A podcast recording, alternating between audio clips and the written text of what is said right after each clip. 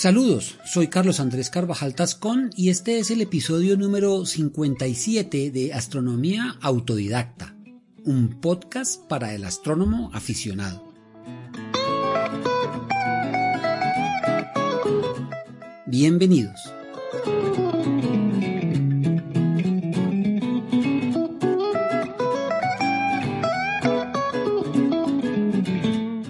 Como hemos visto en episodios anteriores, la montura azimutal manual es la ideal para cargar y mover el telescopio del aficionado que comienza o para aquel que solo se ha de dedicar a la astronomía observacional.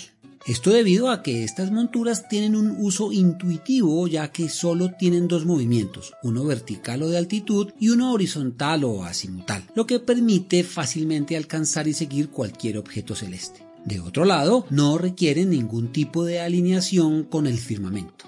Y finalmente, aún aquellas de buena calidad son asequibles a costos justos.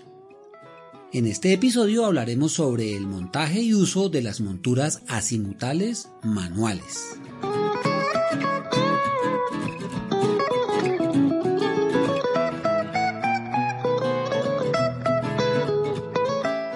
Pueden encontrar imágenes para claridad del tema en la página www.astrodidacta.org cuyo enlace dejo como siempre en las notas del episodio.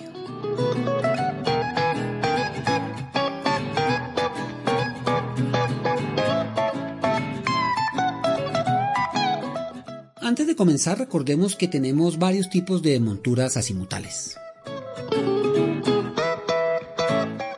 La Gibraltar sin mecanismo de movimientos finos que suelen venir con los telescopios más baratos y de poca calidad. En ellas el tubo óptico se fija por medio de una pequeña horquilla acoplada en una sola pieza a la cabeza del trípode. Las posiciones se fijan con un tornillo en horizontal y una pequeña barra de metal con un tornillo en vertical. Estas monturas son frágiles y no permiten movimientos lentos controlados. Por tanto, para seguir los objetos celestes es necesario aflojar los tornillos, lo que siempre hace perder la orientación del telescopio. Estas monturas deben evitarse. Las monturas Gibraltar con mecanismo de movimiento lento son más robustas que sus hermanas menores. El telescopio se acopla a través de un dovetail o cola de Milano, un riel que se fija a la parte inferior del tubo óptico para sujetarlo a la montura, bien sea directamente o a unos anillos que lo sostienen. La mayoría de las monturas para principiantes traen este sistema montado de fábrica. El mecanismo de engranajes de movimiento lento se controla a través de dos perillas con frenos que al liberarse también permiten amplios movimientos son las monturas recomendadas para todo tipo de tubo óptico. Las monturas azimutales con control de asa y embrague de altitud es un tipo intermedio entre las dos anteriores. Se fijan al cabezal del trípode por un sistema similar al de los trípodes para cámaras fotográficas. El movimiento se controla con una palanca que lo bloquea o libera si bien son más robustas, aquejan el mismo problema para el seguimiento de las más baratas y no son recomendables. Las monturas Dobson, que ya son un clásico en la astronomía aficionada, además de ser las menos costosas, permiten el uso de tubos ópticos grandes y los movimientos para la ubicación y el seguimiento son sencillos y fáciles solo cargan tubos reflectores largos o cortos y en su conjunto son conocidos como telescopios dobsonianos, los preferidos por muchos aficionados. Finalmente, las monturas azimutales de horquilla que pueden tener uno o dos brazos. Se pueden usar con cualquier tipo de tubo óptico, pero con frecuencia se encuentran con catadióptricos y prácticamente todas vienen motorizadas y con sistemas Go-To. Como hemos establecido, las monturas motorizadas no se recomiendan para el aficionado principiante o intermedio que quiere conocer el cielo por sí mismo. Además, su costo es elevado.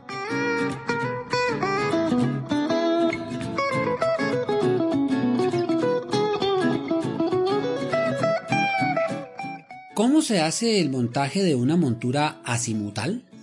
A diferencia de las monturas ecuatoriales que requieren alinear uno de sus ejes, el polar, con el eje de rotación terrestre, lo que les permite hacer el seguimiento de los objetos moviendo solo el eje de ascensión recta, las monturas azimutales no necesitan alineación alguna y el seguimiento de los objetos celestes se hace moviendo los ejes vertical y horizontal de manera simultánea. Con esto en mente y de acuerdo con el tipo de montura, los pasos a seguir son los siguientes. Montura Gibraltar de movimiento lento. Primero debemos instalar firmemente el trípode. Siempre tratar de estar en un lugar relativamente plano, aunque las patas pueden alargarse diferencialmente para tener una buena nivelación. Es recomendable que el trípode quede a la menor altura necesaria para una observación cómoda, ya que esto le da más estabilidad. También es de utilidad usar unos soportes de caucho en cada pata para evitar vibraciones o que se entierren en el terreno.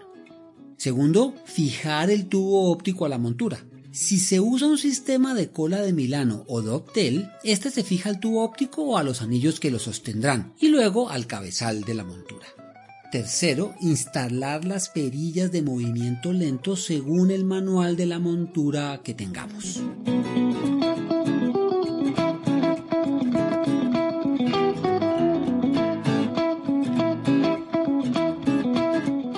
Si nuestra elección ha sido un telescopio dobsoniano, los pasos para su instalación son Primero, se debe ensamblar la base giratoria del telescopio según el manual de instrucciones de nuestro equipo, que en general es un proceso sencillo y no requiere tareas complejas especiales.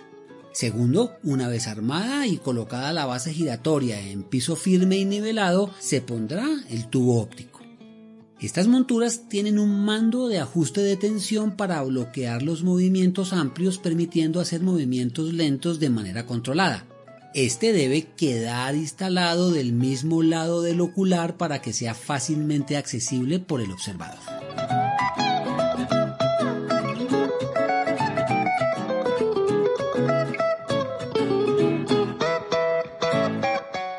Independientemente del tipo de montura azimutal y tubo óptico usado, una vez han sido ensamblados, los siguientes pasos son comunes a todos. Colocar un ocular en el portaocular del tubo e instalar el buscador óptico o de punto rojo. Alinear el buscador es un paso importantísimo porque será el que nos permita llegar cerca al objeto celeste que queramos observar para después ajustar la posición con el tubo mirando por el ocular. La alineación consiste en asegurar que lo que se apunta con el buscador sea lo mismo que se ve por el tubo óptico.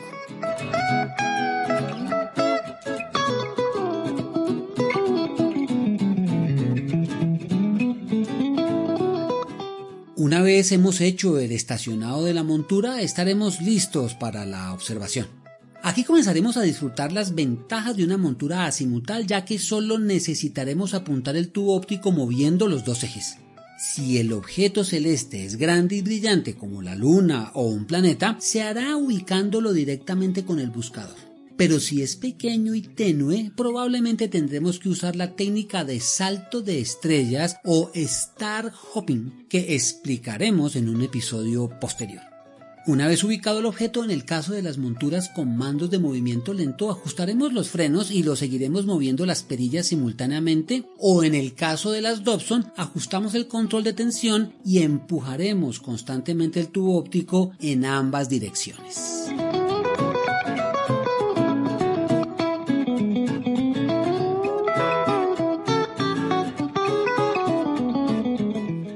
Hemos revisado en este capítulo el montaje y uso básico de las monturas azimutales que son de lejos la mejor elección para la observación astronómica aficionada. En los siguientes episodios trataremos todos aquellos detalles necesarios para comenzar a usar nuestro equipo recién instalado.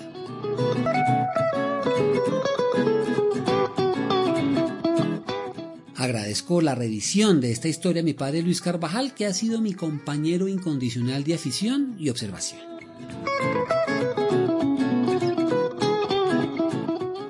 Muchas gracias por escucharnos. Esperamos que esta información sea de mucha utilidad para conocer, recordar o repasar los conocimientos básicos para el astrónomo autodidacta.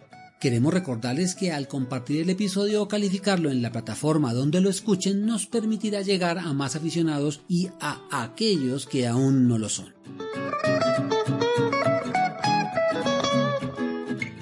Cielos limpios y oscuros para todos.